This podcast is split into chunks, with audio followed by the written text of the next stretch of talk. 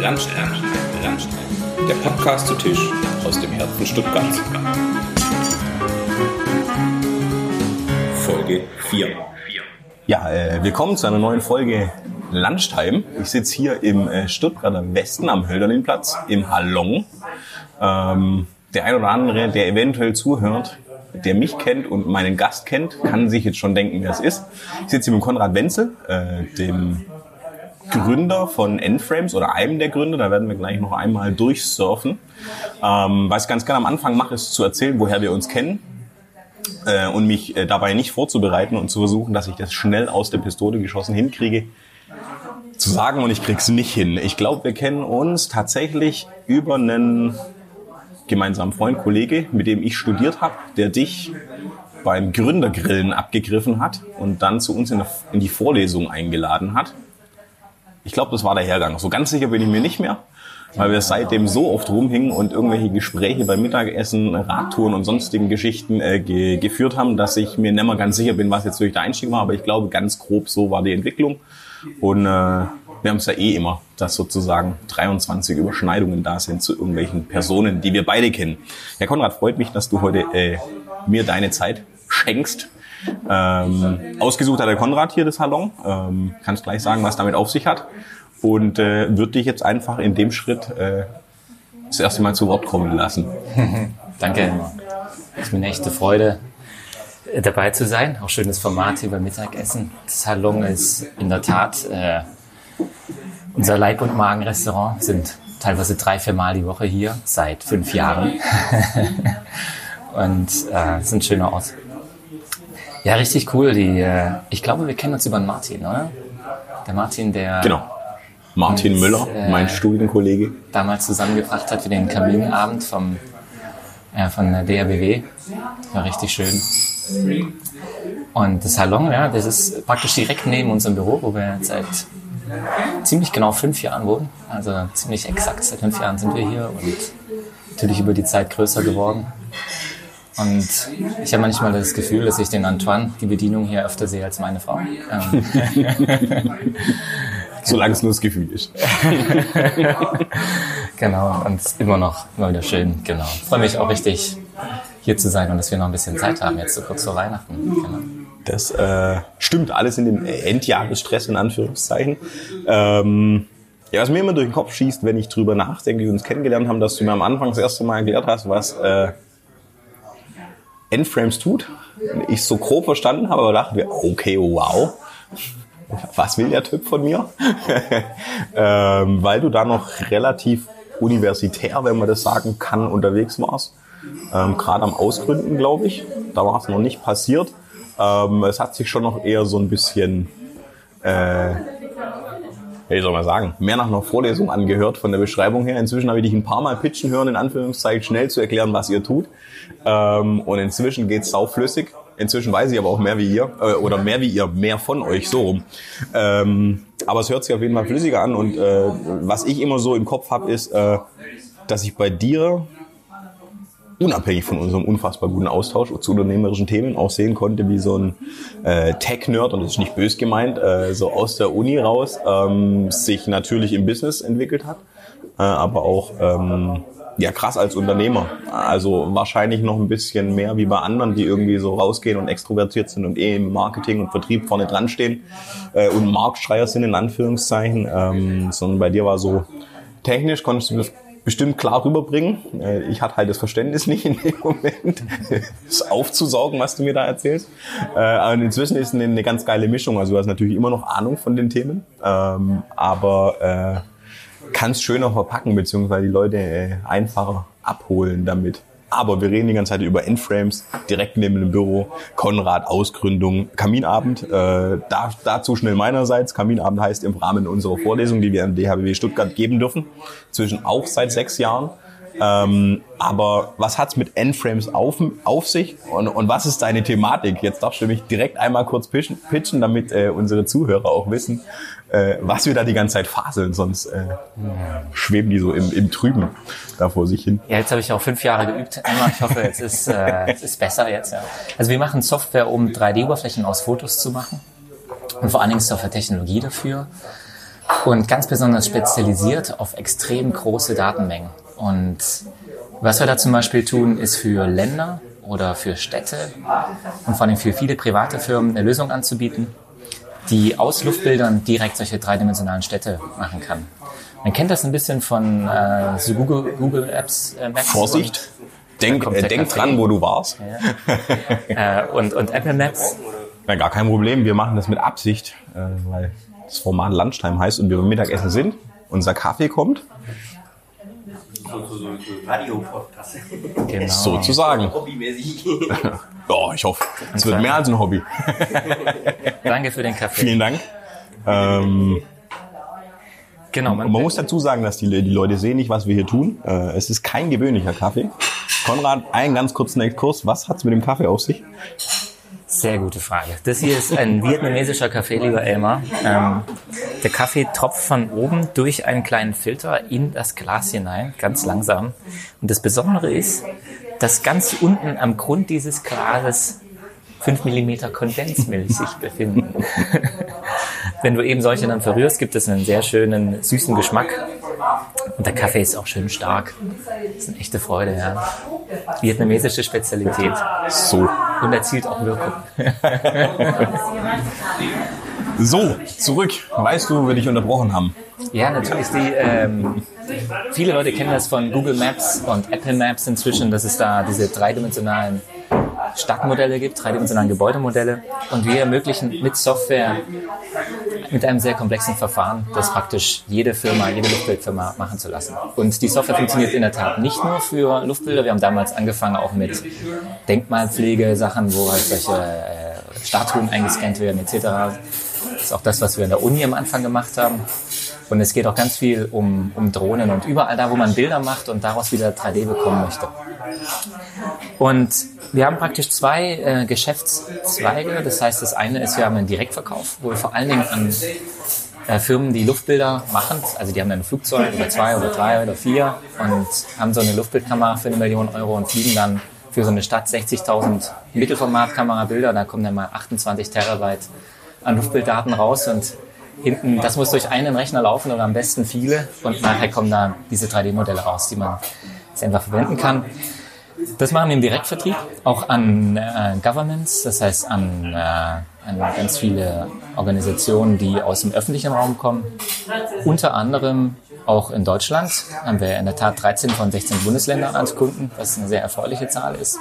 Und die erzeugen beispielsweise jedes Jahr ähm, alle 20 Zentimeter so einen dreidimensionalen Punkt. Und damit können die schauen, was sich zum Beispiel letztes Jahr verändert hat, wo Gebäude gewachsen sind, die noch nicht im Kataster sind, was passiert, wenn Flutkatastrophen sind, wo das Wasser hinfließt. Oder auch einfach, was haben wir an landwirtschaftlichen Nutzflächen in Schweden. Wir haben das Land Schweden auch als Kunden, die schauen, wie sind die Bäume gewachsen und machen darauf auch viele Dinge mit dem Finanzamt, weil das da denen ganz wichtig ist. Gibt es also ganz verschiedene Anwendungen und im, äh, die Stadtanwendungen sind auch total spannend. Zum Beispiel haben wir jetzt gerade ein Projekt mit München gemacht und die haben einen digitalen Zwilling, bauen die da draus, wo die ihre Feinstaubsensoren dran ablegen und man in der Tat nachher in der Lage sein soll, selber Fahrradrouten mit wenig Feinstaubbelastung zu planen. Es passieren ganz viele spannende Dinge. Die meisten übrigens auch in China, dort machen wir auch Business. Also dort äh, sind diese Anwendungen noch viel weiter und die machen das, was man hierzulande mit Vermessung macht, auch schon komplett mit solchen großen Drohnen. Ähm, und wir sind auch in Amerika recht aktiv. Das ist ganz schön. Das ist unser Home-Business sozusagen und die auch da, wo wir herkommen, weil wir kommen aus der Fotogrammetrie und nein, das ist keine Krankheit, sondern eine Disziplin. Ähm, und die Fotogrammetrie äh, ist praktisch die Kunst, aus Bildern äh, räumliche Informationen zu gewinnen. Und darin äh, habe ich auch an der Uni gearbeitet mit meinem Mitgründer, mit Matthias. Und inzwischen haben wir aber auch noch ein zweites Geschäftsfeld, mit dem wir interessanterweise auch gestartet sind, was am Anfang unser Traum war, dann nicht funktioniert hat und was jetzt funktioniert. Das Leben ist manchmal lustig, was das angeht. Und zwar haben wir so eine äh, Bibliothek, die wir auch selber verwenden, also so eine Software API und die kann man in andere Software rein integrieren. Und das haben äh, äh, viele Firmen gemacht und jedes Mal, wenn die eine Softwarelizenz wiederum verkaufen, in ihrem Segment verdienen wir ein bisschen mit.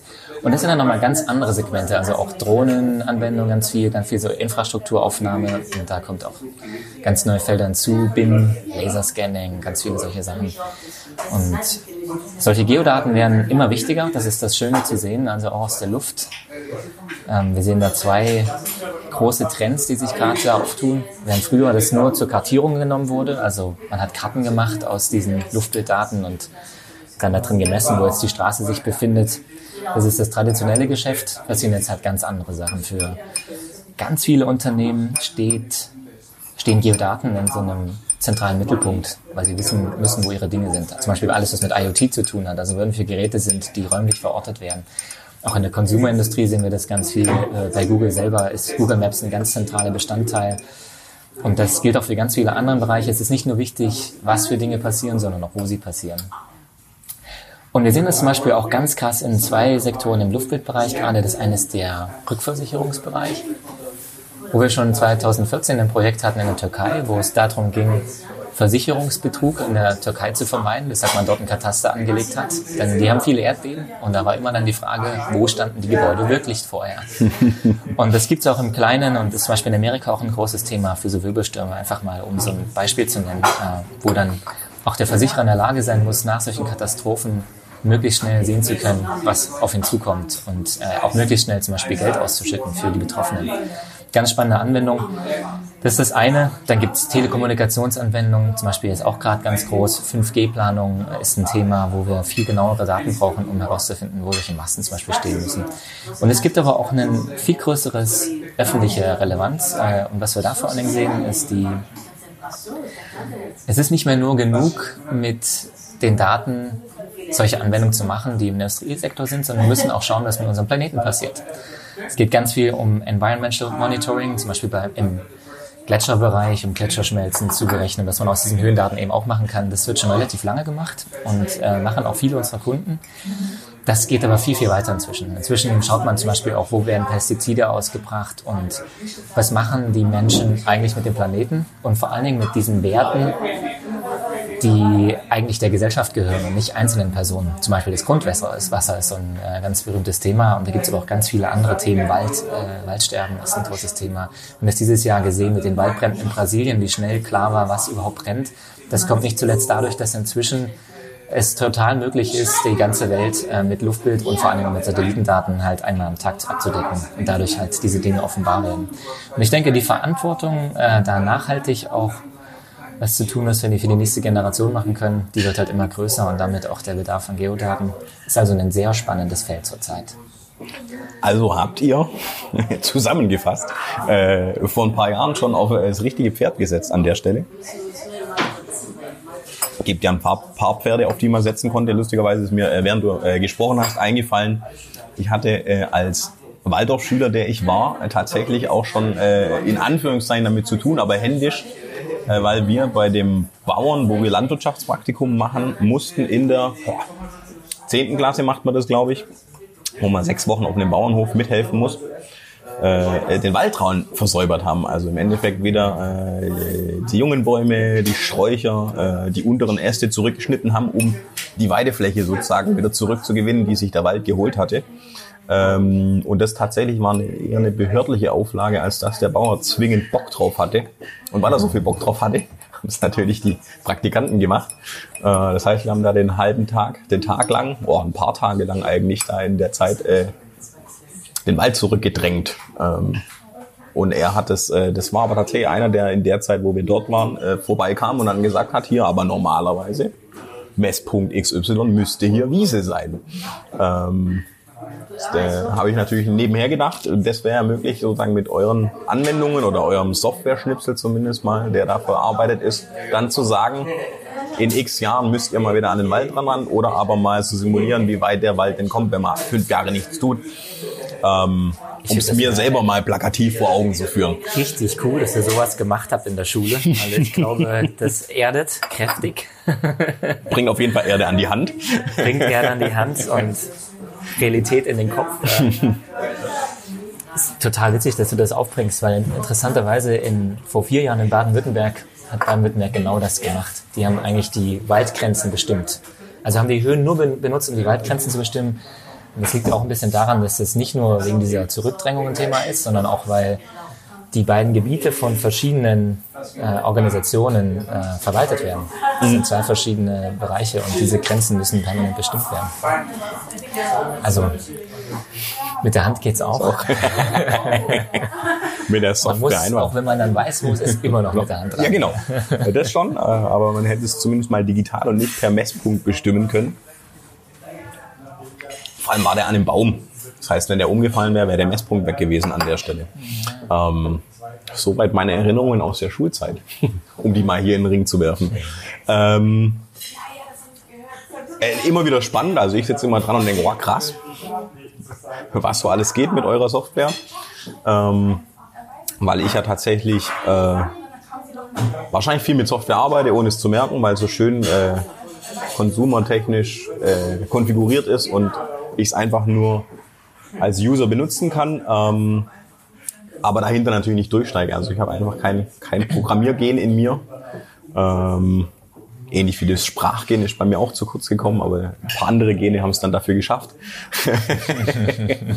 ähm, ja, was muss ich mir vorstellen? Du, du hast ja gesagt, äh, ausgegründet oder ausgegründet aus der Uni, hast glaube nicht mal so gesagt. Das sage ich jetzt einfach mal schnell, um es nachzuschieben. Äh, und ihr seid vor fünf Jahren hierher gezogen. Da wart ihr noch ein paar weniger. Und jetzt so von den Anwendungsfeldern hat sich ja schon nicht nur äh, so ein bisschen größer angehört, sondern von den internationalen Gebieten, wo ihr so unterwegs seid, ja auch tatsächlich einfach ähm, globale Aus, Auslegung oder Anwendungs, Anwendungsfelder, die ihr da habt. Ähm, aber ich muss jetzt lügen.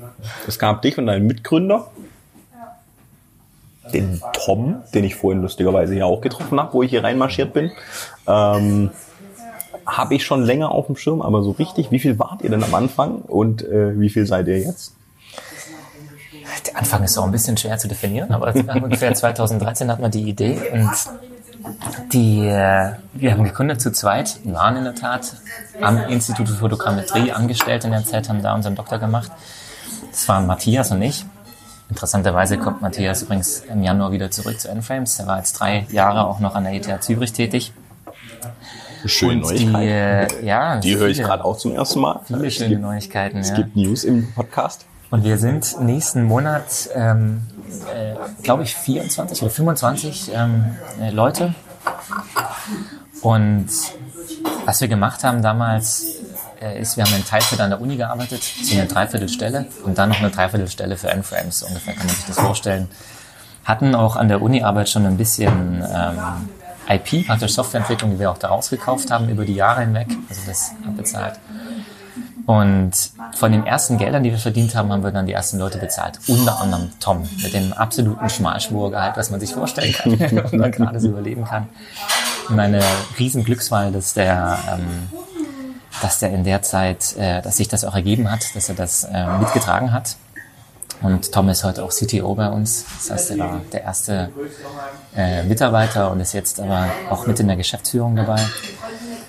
Und die, äh, Geschichte ging dann so weiter. Wir haben dann, äh, waren dann vier Leute, äh, als wir in das Büro eingezogen sind, also ungefähr ein Jahr nach der, nachdem wir so die ersten Gedanken hatten und haben dann auch die GmbH gegründet.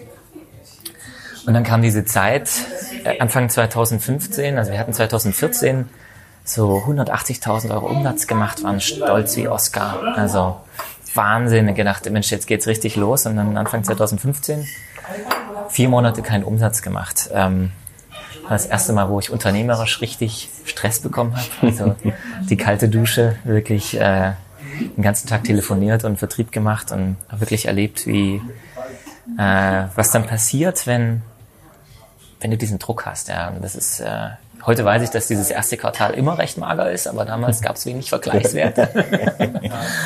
ähm, und äh, total spannend. Auch eine krasse Erfahrung. Im April 2015 haben dann an einem Tag drei Leute bestellt und jeweils über 15.000 Euro, was für uns damals sehr viel Geld war. Extrem viel Geld. Und das, also alle an einem Freitag, das weiß ich noch, das werde ich nie vergessen, weil dieser Punkt hat mir so gezeigt, wie, wichtig Vertrauen ist und äh, wie wenig man kontrollieren kann manchmal. Man kann immer viel gießen, aber die Pflanze wächst dann trotzdem nur so schnell, wie sie Bock hat. Ja, so ist so ein bisschen die Konsequenz und der ähm, eines Tages passieren dann diese Dinge und es lohnt sich da jeden Tag äh, weiter zu gießen. Und gleichzeitig weiß ich heute nicht, wer im halben Jahr unseren Umsatz komplett generiert, auch wenn ich heute viel mehr Forecasting mache und viel mehr Vergleichswerte habe. Und das war eine spannende Zeit. Und inzwischen sind wir immer weiter gewachsen, Stück für Stück. Jedes Jahr vielleicht so ein knappes Drittel oder sowas. Manchmal ein bisschen mehr, manchmal ein bisschen weniger. Und haben jetzt ein richtig wunderbares Team. Viele Specialists dabei, einfach richtig, richtig gute Leute, was damals auch der Traum war dann Leute dabei zu haben, die einfach unglaublich gut sind, die übrigens auch alle besser programmieren können als ich inzwischen. Ich mache das auch seit drei Jahren nicht mehr. Es ist immer wieder faszinierend zu sehen, wie ich links und rechts jeden Tag überholt werde mit allem. und es macht es einfach aus. Das ist eine echte Freude. Ja. Fehlt's dir äh, an der Stelle eingehakt, das Programmieren?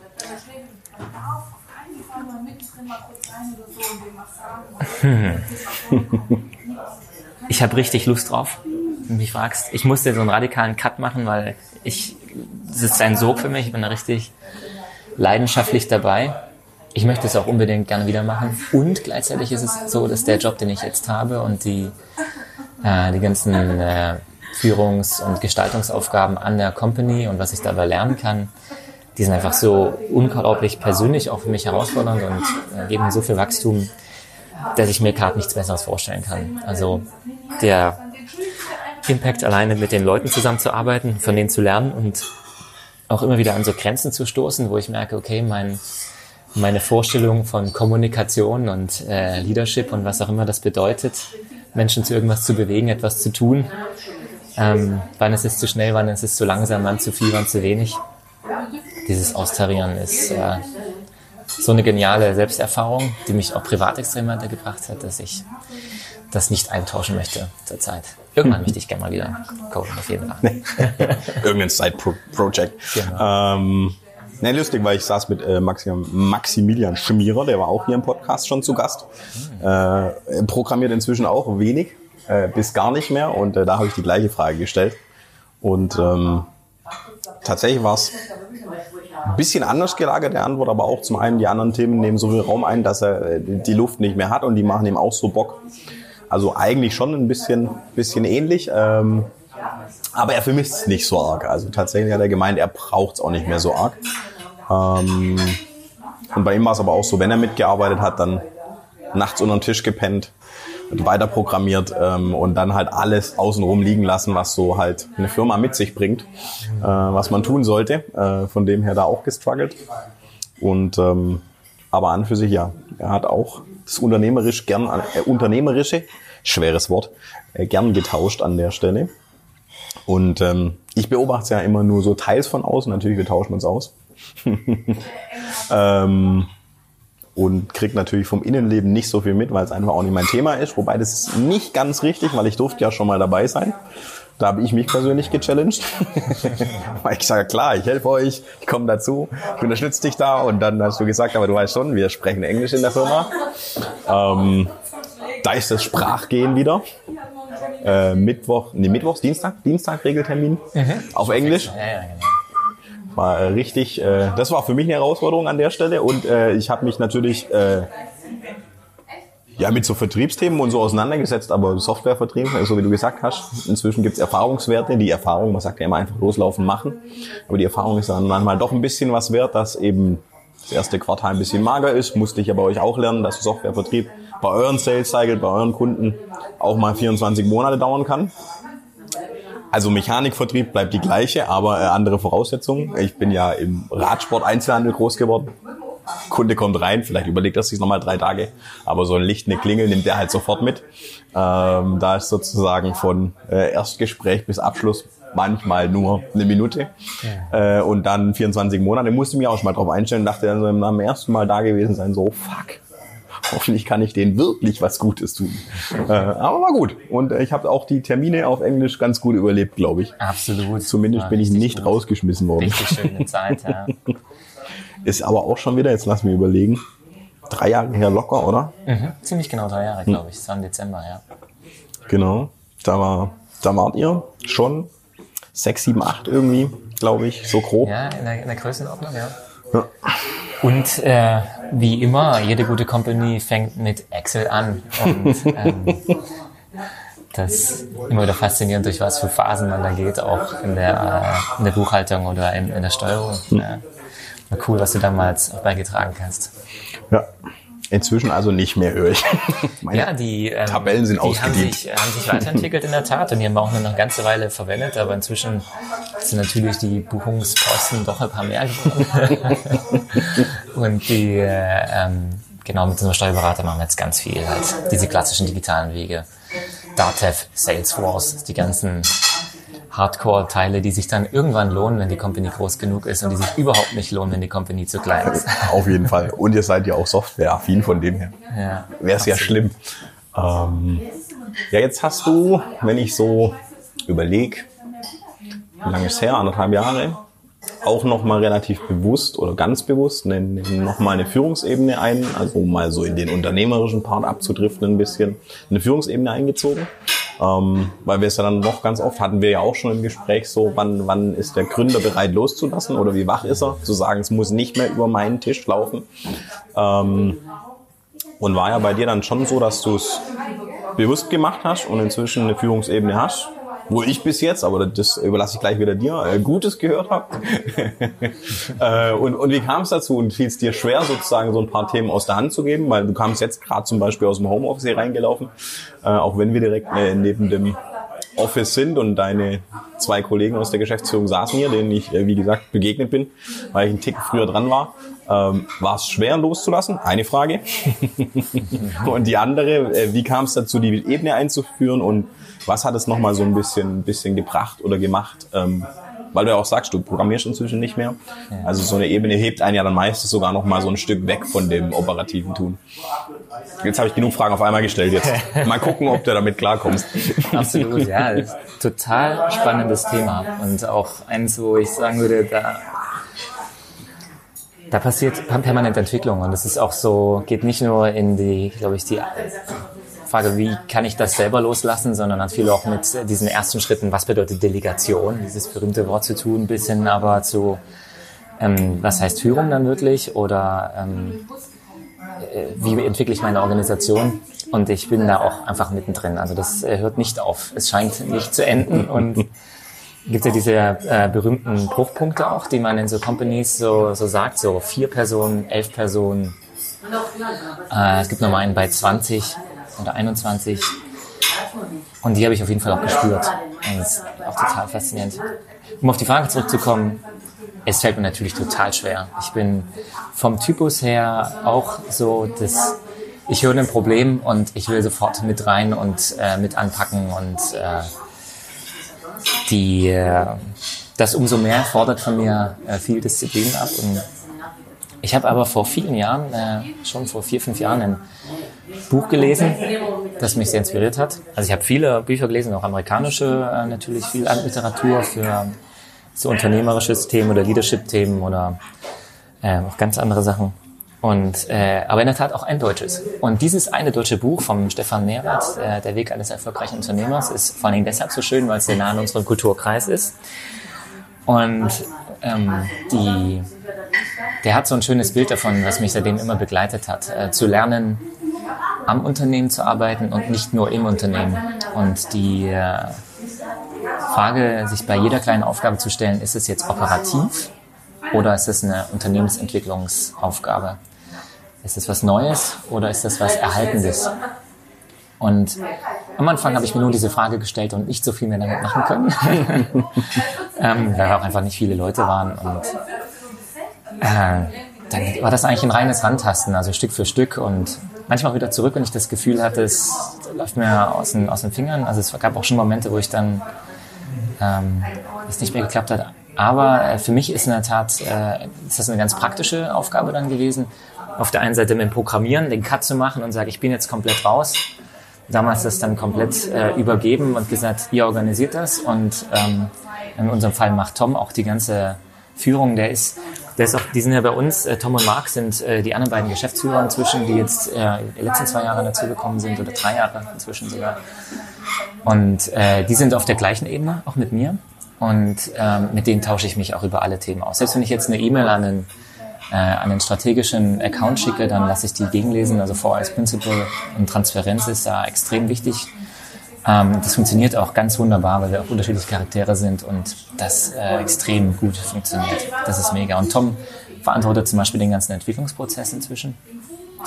Und das kommt natürlich dann extrem auch an darauf, dass du gute Leute hast, äh, die, die du es übergeben kannst und den Risikowillen schon dieses Scheiternlassens. Und ich habe da relativ schnell gemerkt, so diese Delegation mit absoluter Sicherheit, die gibt's nicht. Und ähm, dann irgendwann diese Einsicht, äh, es gibt so wie so drei so Ebenen. Das erste ist, ich weiß nicht, ob ich das damals gelesen habe, aber das erste war so, es gibt ein äh, Problem und es gibt äh, daraus eine Aufgabe, die daraus resultiert und äh, dann eine Art und Weise, wie du es machst und du sagst der Person, wie sie es machen soll und danach hast du es wieder auf dem Tisch.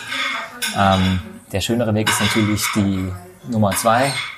Äh, die andere Person findet die Lösung und der schönste Weg ist, den natürlich alle wollen, dass ähm, da ein eine Selbstagieren da ist, dass die andere Person wirklich auch autark sein kann und nicht nur die Lösung findet, sondern auch das Problem.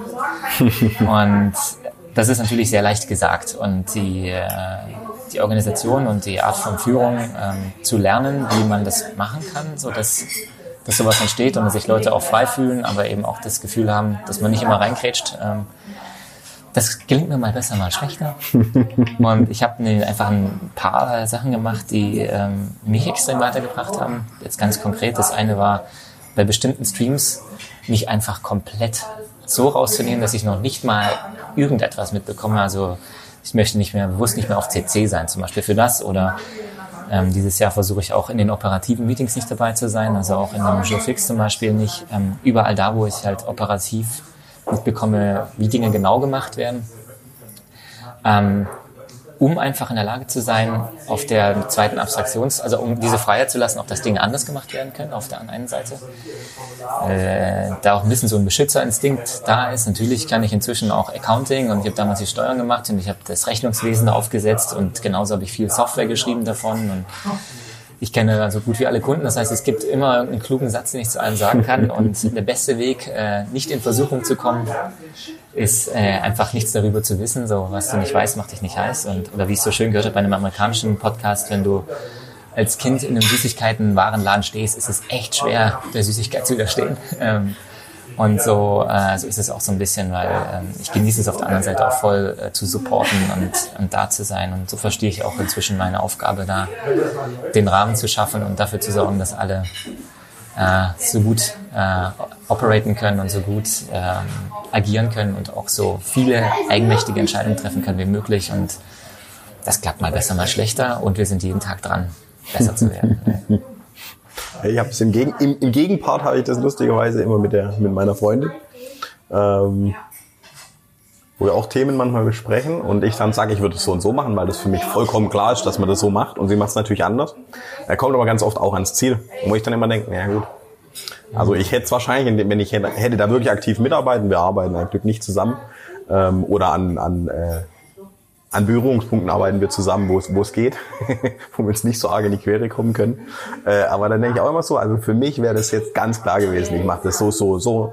Und, und dann läuft es schon. Ähm, war ich wahrscheinlich schon ein Typ, wenn der auch vielleicht mal ein Thema eskalieren lässt lieber, um es dann wieder einzufangen vielleicht. Äh, und sie macht das eben äh, wahrscheinlich auch weiblicher und äh, anders intuitiv und äh, kommt aber trotzdem an ihr Ziel. Ja. Und ich denke immer, hey, ist nicht geglaubt, dass das auch so geht. Ja. Äh, das ist immer so mein Spiegel, wo ich denke, naja, vielleicht ist dein Weg zwar auch ganz gut, aber nicht immer nur der, der funktioniert, weil das, das für mich tatsächlich immer so das, der Aha-Moment, wenn ich sage, naja, ich habe den Weg gesehen und ich wüsste, wie ich es machen würde und wird damit wahrscheinlich auch die Überzeugung habe ich meistens durchkommen.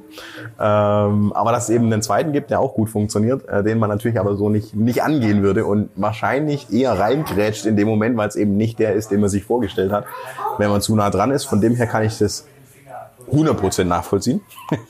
Weiß aber auch, wie schwer es ist, eben nicht reinzugrätschen. Ich meine, wir sind ja auch so ein bisschen verstrickt mit diesen Sachen dann. Ja. Es sind ja oft Dinge, die uns sehr interessieren und man Leidenschaft für hat. Ähm, oder wo man selber am besten noch den, die, die Basis gelegt hat und man möchte natürlich, dass das super wird und äh, dann Vorstellung.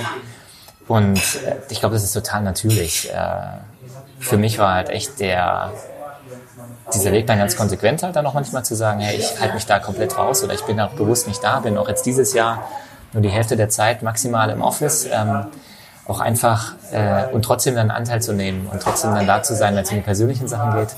Das mache ich dann immer am Nachmittag.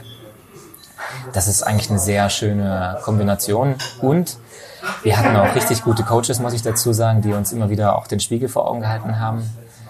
Denn das Spannende ist ja dann doch, dass zum Beispiel etwas abzugeben äh, und dann aber zwischendurch, bevor es fertig ist, dann natürlich nachzufragen, wie es läuft, ist zum Beispiel, äh, kann sehr schnell kontraproduktiv sein ähm, für die, für die äh, Verantwortlichkeit, die die andere Person führt und vor allen Dingen auch die Freiheit äh, dabei, das anders zu gestalten.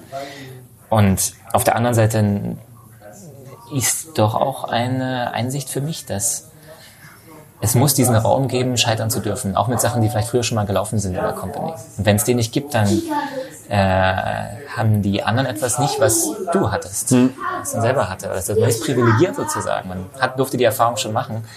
Wachstum passiert aber echt nur dann, wenn, wenn halt auch was kaputt geht. Und, ähm, und da entsteht auch erst wirklich äh, ein echtes Gefühl von Verantwortung, ist auch meine Erfahrung, dann halt äh, gemeinsam auch Dinge aus der Versenkung zu heben. Das ist also ein total wichtiger Teil von, äh, von diesem Prozess. Und es ist auf der anderen Seite total genial zu sehen, wenn man dann nach ein paar Monaten dasteht und sieht, was halt alles für geniale Sachen gelaufen sind, was du selber nie für möglich gehalten hast und du warst nicht mit dabei. Es ist einfach auch, auch cool und dann natürlich das zu sehen, wie viel besser es wird, weil es einfach Menschen gibt, die Dinge viel besser können als ich. Und zwar sehr viel. und das ist schon, schon genial. Also, ähm, man ist klar, so, so ein bisschen weißt du das, aber das dann auch echt zu erleben und dann auch mit so richtigen Profis und mit Erfahrung zu an, wo du dann selber auch an und so eine Horizonterweiterung hast und so krasse Sachen siehst, was wir haben das gerade so mit äh, im Marketing auch erst seit drei Monaten. Ähm, und die, äh, äh, die Lena, die das jetzt bei uns macht, die ist halt der Wahnsinn, wie die das managt, wie organisiert das ist und was für KPIs da rauskommen und wie man auf einmal da noch ganz andere Werte dahinter sieht. Einfach, das ist für mich genial. Sehr schöner Journey. Ja. ja, weiß ich ja selber, Marketing ist immer so ein schwammiger, großer Klumpen, äh, wo alles drinsteckt und doch nicht. Und ohne jetzt nicht, aber mit ist irgendwie auch so. Und das lässt sich meistens dann doch nicht direkt umlegen. Ähm, von dem her sehr schön, wenn ihr die Erfahrung macht. Ich lerne noch dazu. Äh, ja, weil es ist ja auch in, in den ganzen Teildisziplinen, wenn man nur mal alles Social Media Marketing rausgreift, ist es ja tatsächlich auch was sehr, ja, Softes, nicht greifbar, man braucht es irgendwie oder brauchen wir es wirklich und so weiter und so fort. Ähm, und dann tatsächlich auch trotzdem äh, trendgesteuert, das sehe ich lustigerweise am allermeisten bei uns an der gegliederten Sportmodelagentur, was für Typen gebucht werden. Äh, und wenn Firmen wie Aldi zum Beispiel einen Typ buchen, dann macht das parallel Adidas auch. Und ich kann dir nicht erklären, das sind halt irgendwelche Trends, die gerade eine Rolle spielen in, in den Werbegesichtern, äh, wo ich dann auch denke, so, also eigentlich haben sie eine relativ gute Marke an sich, aber trotzdem flohen sie so in der Trendrichtung mit.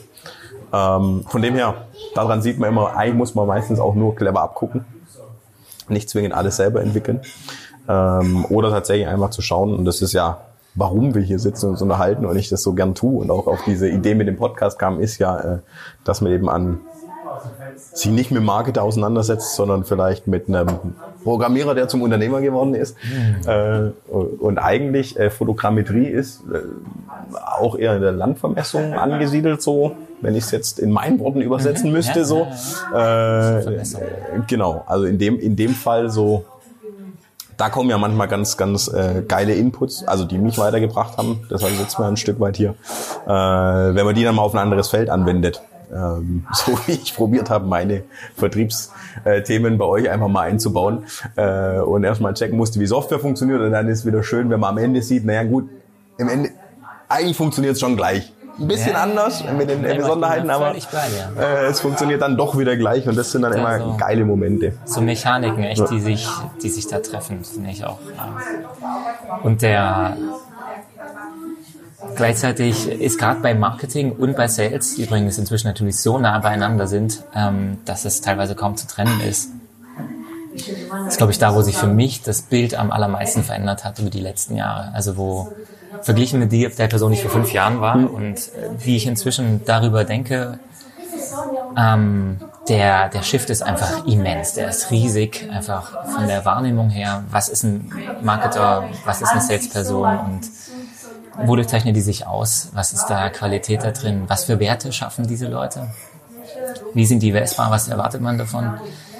Ähm, und es gibt so ein paar Felder, ich habe es vor allen Dingen im Vertrieb natürlich gemerkt, weil ich musste Vertrieb lernen und das äh, war relativ unausweichlich. Und ich habe es gelernt, auch über gutes Coaching damals, ähm, auch immer wieder Feedback bekommen zu meinen E-Mails oder mal versucht, äh, Bücher zu lesen damals und das hat extrem viel gebracht. Und man kann natürlich auch experimentieren und ausprobieren. Und äh, gerade Sales hat ja zum Beispiel so einen schlechten Ruf. Vertrieb hat so einen unfassbar schlechten Ruf, ähm, auch aus der Vergangenheit heraus. Und Marketing ganz genauso ist das erst, was runtergefallen ist. Und das, was soll ich sagen? Bei uns gibt's jetzt seit fünf Jahren und wir haben seit drei Monaten Marketing, also ich kann mich hier eindeutig für schuldig erklären. ähm, und äh, der gerade bei Sales ist diese, dieses Bild, was die meisten Menschen haben, auch gerade in, in einer Softwarefirma gab es das früher ganz oft, dass die äh, Entwickler den Vertrieblern nicht getraut haben, umgekehrt. Das heißt, die Entwickler sagen immer nur, die vertreiben ja nur unsere Sachen und die Vertriebler sagen immer nur, die, die Techies, die coden nur vor sich hin und denken gar nicht mit. Ähm, und ich muss hier an der Front stehen. Und daraus resultieren ein paar ganz schräge Dinge, äh, gerade so Grabenkämpfen, die in vielen großen Companies ein echtes Thema sind, die ich unbedingt vermeiden wollte bei N-Frames. Und das ist inzwischen auch ein echtes, ist richtig gut geworden. Bin ich sehr glücklich drüber, wie sich das entwickelt hat. Ähm, aber nicht zuletzt auch, weil dieses Bild von dem alten Vertrieb, was, was damals war, also wo Menschen eigentlich immer nur dachten, äh, das sind Leute, die einen über den Tisch ziehen und die einen manipulieren. Nicht zuletzt, weil ja früher der Verkäufer mehr wusste als der Käufer. Hm. Heute ist es andersrum. Ähm, haben sich halt Dinge einfach extrem verändert. Und das ist dann in den Weg zu finden, das mit zu beschreiben, dass es mich sehr viel Wert schafft. Also Sales ist für mich zum Beispiel inzwischen diese Art of Moving Others, also diese Kunst, andere Menschen bewegen zu können, dass er auch im Alltag auftritt. Hm. Social Media zum Beispiel ist so gut wie alles Vertrieb aus meiner Sicht und damit der Übergang mit Marketing äh, absolut fließend, äh, aber auch privat, wenn du deinem Kind beibringst, äh, dass du möchtest, dass er Hausaufgaben machen oder ähm, du vielleicht äh, doch lieber Fahrrad fahren willst, statt im Freizeitpark zu gehen oder solche Geschichten. Es gibt ja alle möglichen Situationen, wo vertriebliches Geschick nötig ist. Ähm, die Ziehst deine Tochter dann manchmal über den Tisch? ja, ich, äh, ist echt eine, echt eine gute Frage. Und ich habe ähm, diesen Wert aber darin zu erkennen, dass, dass es auch guten Sales zum Beispiel gibt, wo, wo Menschen echt in der Lage sind, transparent zu sein, freundlich zu sein und trotzdem klar und dann diese, trotzdem das als einen Sport verstehen. Für mich ist Vertrieb übrigens Sport, mhm. ganz klar. Also, weil es ist einfach nur Ausdauer, ähm, ganz klar Ausdauer. Da, äh, in dieser Kombination lässt sich ein ganz anderes Bild zeichnen. Und wenn die Leute das auch wirklich leben und diesen Wert schaffen und auch die Wertschätzung den Entwicklern wiederum bringen und umgekehrt, dann entsteht was ganz Geniales und auch eine gemeinsame Wertschöpfung. Bei uns haben zum Beispiel auch deshalb äh, Vertriebler keine Vertriebsmargen, sowas gibt's bei uns nicht. Ähm, weil wie willst du das trennen? Mhm. Wer hat da was beigetragen? Oder wie willst du vermeiden, dass sie dann nicht anfangen, Produkte zu verkaufen, die es noch nicht gibt oder wo die Entwickler dann das hinstellen müssen nachher? Also gibt es alle möglichen äh, Sachen zu, die sich auch die letzten 10 Jahre, 15 Jahre, 20 Jahre sehr stark verändert haben. Ähm, und trotzdem sehen wir da auch noch ein bisschen am Anfang, glaube ich, um das zu lernen, auch vielleicht als eine Gesellschaft. Mhm. Gerade Vertrieb und Marketing ist inzwischen ja im digitalen Sektor so wichtig. Ähm, Brandbuilding. Gerade, ich habe äh, vorgestern mit jemandem gesprochen, der hat gesagt, ähm, Marketing ist vor allen Dingen dann wichtig, wenn man zu viele Kunden hat. Hm. Und das fand ich ganz spannend, weil es ja absolut kontraintuitiv. Und die, das Argument war, äh, worüber klagen die meisten Leute, die zu viele Kunden haben? Dass sie zu wenig Kollegen haben. Das heißt, die brauchen Leute und dann ist Recruiting ein Riesenthema. Und wie passiert das heute?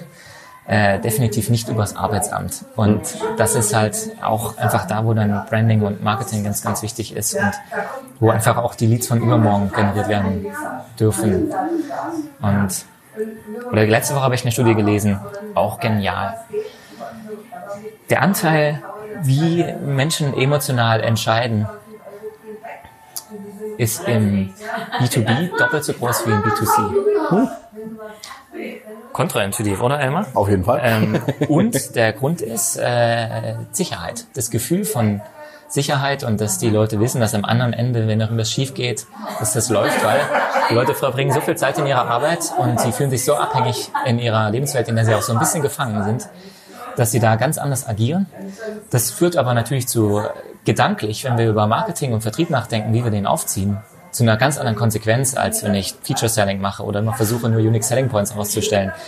Und diese Konsequenz ist halt krass. Und man hat herausgefunden, dass im B2B die Leute in der Lage sind, also für jemanden, dem sie sehr vertrauen, wo sie sich sehr wohlfühlen, geben sie bis zu den achtfachen Preis aus. Ist doch spannend, Elmar, oder? Und ich denke, so solche Sachen sind einfach super wichtig, äh, gerade weil wir halt einfach digital unterwegs sind. Hm. Ähm, und es ist halt mega, was es für schöne äh, Ressourcen inzwischen gibt, die man da lernen kann. Und die letzte Entscheidung ist ja meistens trotzdem emotional. Auch wenn man ganz viel faktisch angesprochen hat. Aus meiner Sicht auch die erste. meistens schon, die ja. Die meisten justifieren eigentlich ja. nachher nur ihre Entscheidung. Genau, rational. ja eben. Also von dem her, äh, spannend jetzt. Ich spiele eben auf die Uhr, weil du ja auch schon wieder Anschlusstermine hast. Ja. Ähm, will aber noch abschließend zwei Fragen stellen. Nicht auf einmal. Ähm, zum einen ist jetzt, ich glaube, dreimal Coach gefallen, von dem her einfach nochmal die, die Frage zurückgespielt, um das aufzugreifen. Ähm, wir wissen noch nicht genau, wer alles zuhört und äh, hin und her, aber sagen wir mal, es sind äh, gründende, unternehmerisch Interessierte. Würdest du da, da sagen, weil ich bin da ja auch immer so ein, so ein Typ, der so ein bisschen hin und her gerissen ist, äh, gut, gutes Coaching ähm, kann geil sein, manche sagen, brauche ich nicht äh, tendiere ich an der einen oder anderen Stelle manchmal schon dazu, ich sage, ja, weiß ich schon, mache ich, mache ich ja schon, will ich nicht. Ähm, aber wären, also je nachdem, du sagst ja auch, ihr wart klein und habt schmales Gehalt gezahlt, also und ich weiß, geschichtlich in Anführungszeichen, dass er relativ früh auf einen Coach zurückgegriffen hat. Ähm, Wäre es eine Empfehlung, äh, nur für den Geschäftsführer, für alle, äh, also das Thema, weil es bei euch eine Rolle gespielt hat oder weil du es jetzt auch ein paar Mal hast fallen lassen. Äh, was wäre so der, der äh, Konrad intuitive Tipp dazu? ja, echt eine gute Frage. Also wir hatten auch ein bisschen Glück. Ich habe damals einen, äh, also eine Sache, die ich extrem gut kann, ist, bevor ich irgendetwas tue, andere Leute zu fragen. Das hat mich sehr weit gebracht. Und der äh, eine Sache, die mir da passiert ist, ist auf dem Gründergrillen. Damals habe ich, also hier in Stuttgart, eine Veranstaltung, wo sich Gründer treffen. Äh, ich war nur auf zwei, auf denen habe ich sehr viele richtige Leute kennengelernt. Dann äh, keine war, Zeit mehr gehabt. Ja, oder gibt es auch noch viele andere Gründe. Der, ähm, da habe ich einen, einen Biotech-Startup kennengelernt und mit denen mich dann auch mal abends in einem Jazzlokal witzigerweise getroffen. Ich weiß nicht mehr warum. Ähm, und die haben halt erzählt, dass, äh, was die für Herausforderungen hatten und die sind damals umgezogen auch äh, hier nach Stuttgart. Und, äh, dann gab es äh, Herausforderungen im Vertrieb, Herausforderungen, das Gründerteam richtig zusammenzubauen, Herausforderungen mit den Investoren und so weiter und so fort. Und das heißt ja ganz viel Kommunikation, die da dabei ist, das sauber zu machen und, und halt auch selber das auszuhalten, also diese Spannung auszuhalten.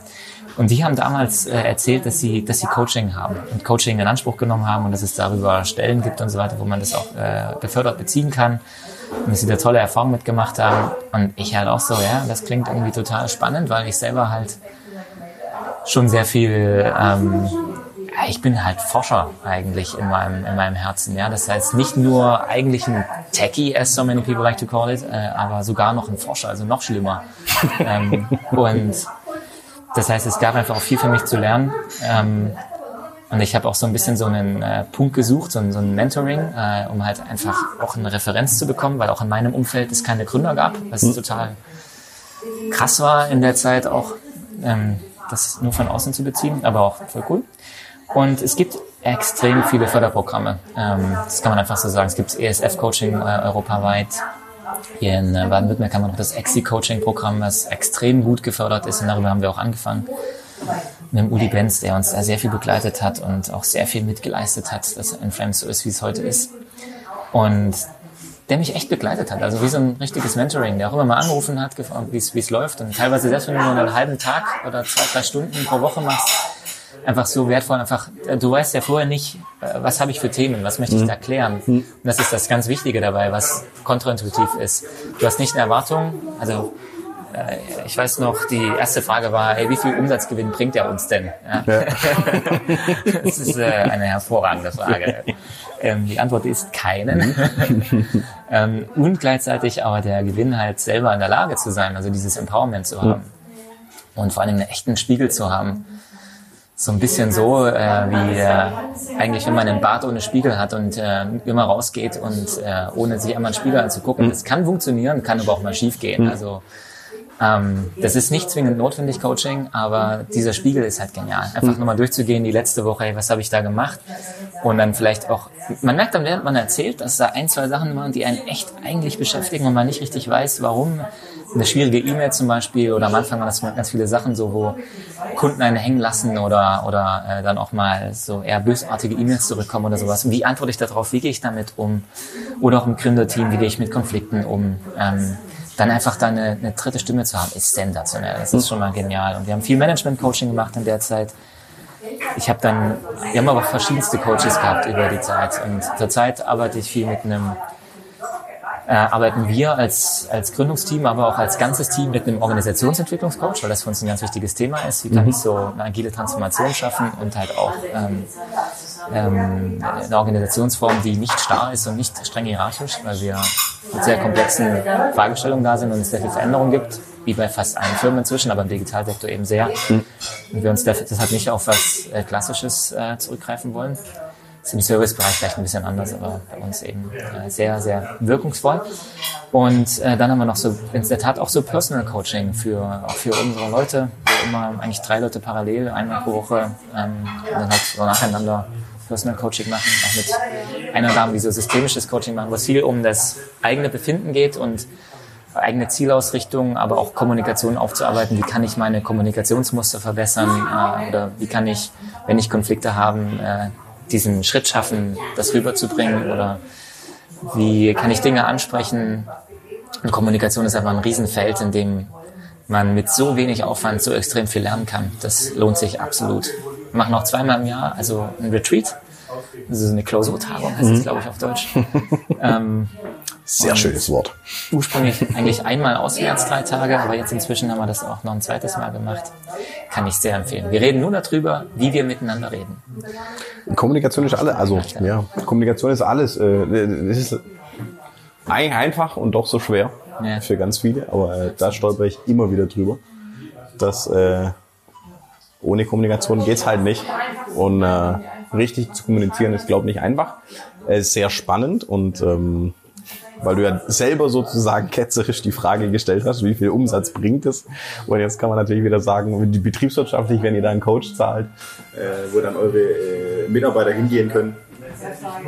Äh, ah ja, mein Gerät ist gerade ausgestiegen, ich, äh, gestiegen. ich spreche einfach lauter, äh, um auf deinem weiter drauf zu bleiben. Stark. Ne? Zwei Striche haben nicht gereicht, aber wir sind auch schon bei 52 Minuten und wollten eigentlich nur 45. Hm. nee, genau. Ähm, was wollte ich jetzt sagen? Genau. Noch schnell mal eingehakt, äh, um es dann auch äh, Richtung Ende zu bringen. Wie ist es denn, man würde jetzt behaupten, ihr gebt Geld aus dafür, dass eure Mitarbeiter sich wohlfühlen, aber ähm, die steile Behauptung, die man jetzt aufstellen würde, wäre ja, dass es euch im Umsatz irgendwann trotzdem was bringt, auch wenn es sich nicht eins zu eins umrechnen lässt. Ähm, da glaubst du fest dran. Ja, ich würde es andersrum formulieren. Der, also es ist ökonomisch unverantwortlich, nicht daran zu arbeiten. Denn in fast allen Corporates und allen, äh, auch in den Strukturen, wo ich früher auch gearbeitet habe, habe ich erlebt, wie Leute wirklich gegeneinander auch arbeiten, wenn irgendwelche persönlichen Konflikte nicht ausgetragen werden zum Beispiel. Und die sind einfach ein Teil der Sache, die gehören dazu. Überall da, wo, äh, wo äh, gesägt wird, fliegen auch Späne. Ja? Und in dem Kontext ist halt echt so, äh, lieber Emma, dass ich glaube, wenn, äh, wenn wir das eigentlich jeden Tag machen, uns bewusst wieder um unsere Kommunikation kümmern und da besser werden, dass es schwierig ist, so wirklich auch durch herausfordernde Zeiten zu gehen. Ja, und die gibt's halt und das sind aber auch die Zeiten, wo einfach am meisten in der Firma passiert und es ist also so gesehen äh, definitiv kein, kein reines Wohlfühlthema, also sogar äh, eher sekundär. Ja, und das ist, also ich kann, äh, ich kann das sehr empfehlen und das, der eigentlich schöne Beieffekt dabei ist, dass Erstens haben, äh, fühlen sich alle ein bisschen befreiter und ähm, die Dinge werden angesprochen. Das heißt, die Firma entwickelt sich auch weiter, was sie auch braucht. Ähm, es gibt echtes Feedback, was auch extrem wertvoll ist. Und was wir auch viel mitkriegen, ist, dass diese Verbesserung von Kommunikation oder auch von damit zum Beispiel mit eigenen Gefühlen umzugehen etc. Ähm, das verändert und bringt einen vor allem persönlich extrem weiter. Für mich ist immer der wichtigste KPI, können die Leute in zehn Jahren sagen, dass das eine geile Zeit war, die sie wirklich gut weitergebracht haben, also die ganz wichtig war, um äh, vielleicht auch ihren nächsten Schritt dann zu machen. Ähm, und das ist mir, äh, also ich kann das für mich selber auf jeden Fall schon absolut bestätigen. Ähm, das ist sensationell auch bis hin zu Kommunikation in der Familie, die ja definitiv die komplexeste ist. Ähm, das sind alles Dinge, wo man dann auf einmal merkt, hey, äh, ich habe jetzt hier einen Weg, vielleicht auch Dinge aufzulösen oder miteinander darüber zumindest zu sprechen oder auch Dinge vielleicht so zu lassen, die, äh, was mir vorher nicht gelungen wäre oder wo ich vorher mich zu sehr drin verrannt habe und Energie verbraten habe. So, ich habe Batterien nachgeladen. Energie, nicht verbrannt nachgeladen. Ähm, Genau, jetzt äh, haben wir tatsächlich schon ein bisschen überzogen, ein bisschen arg. Ähm, abschließend, weil wir sozusagen zum Jahreswechsel zusammensitzen. Äh, wenn äh, unsere Zuhörerschaft draußen davon hört, äh, werden wir schon im nächsten Jahr sein. Aber deshalb stelle ich es mal provokant, habe ich jetzt bisher nicht gemacht. Äh, was bringt 2020 für dich und für Endframes? Hm. 2020 für Endframes ist, dass unsere Skalierung richtig beginnt. Also wir haben in den Skalierungsinvestments äh, uns ein bisschen ausgespart, äh, Ende letzten Jahres auch aufgenommen und ähm, dass dieses Jahr auch äh, integriert investiert, sind trotzdem Cashflow positiv, was auch total genial ist. Ähm, und die eigentlichen Früchte aber von der Arbeit, die jetzt da passieren, nicht nur Marketing, was wir schon besprochen haben, sondern auch produktweise haben wir da äh, große Sachen gemacht, die kommen jetzt einfach erst. Und dieser Impact, das spüren wir jetzt schon, und der Outreach, und dieses Gefühl, dass das, was wir tun, Wirkung erzielt, auch an einem globalen Markt, das, äh, das wird einfach viel, viel stärker. Und ich freue mich darauf, richtig zu wachsen. Es wird genial, auch als Team zu wachsen. Und ich habe richtig Lust drauf. Ja. Sehr gut. Dann äh, das machen alle Gäste irgendwie so. Ich fädel es immer so ein, dass sie hintenrum schon ihre zweite Folge planen. Weil jetzt müssen wir natürlich wieder drüber sprechen, ob alles so eingetreten ist wie geplant und haben schon den nächsten Aufhänger. Nee, ich würde äh, sagen, vielen Dank für die Zeit. Äh, die thematischen äh, kleinen Einblicke in Endframes, in deine Entwicklung. Ähm, unsere haben wir nur kurz angeschnitten. Ähm, aber meistens läuft es bei uns so, dass wir uns treffen, über irgendein Thema sprechen und dann bei einem komplett anderen ankommen. Ähm, das war jetzt vielleicht gar nicht so wild in der Folge oder in, in, in diesem äh, Abschnitt unserer Gespräche. Äh, aber das macht es für mich so wertvoll. Von dem her vielen Dank, äh, dass du bei dem Projekt hier dabei warst und äh, dein, dein Gespräch mit mir sozusagen mit der Welt geteilt hast. Und ähm, ja, freue mich auf 2020, freue mich auf die Updates, was N-Frames angeht und natürlich die ganzen anderen Themen die ganzen erfreulichen, zum Beispiel, dass der Mitgründer wieder an Bord ist. Vielleicht müssen wir den auch einladen. Ähm, ja, soweit mein Schlusswort, würde ich sagen. Konrad, vielen Dank und äh, an der Stelle jetzt schöne Weihnachten, auch wenn unsere Zuhörer es erst nächstes Jahr hören, aber verzeihen Sie uns bestimmt an der Stelle. Elmar, danke dir. Ich freue mich aufs Radfahren vor allem. das machen wir, auf jeden Fall. Bis dahin. Ciao, ciao.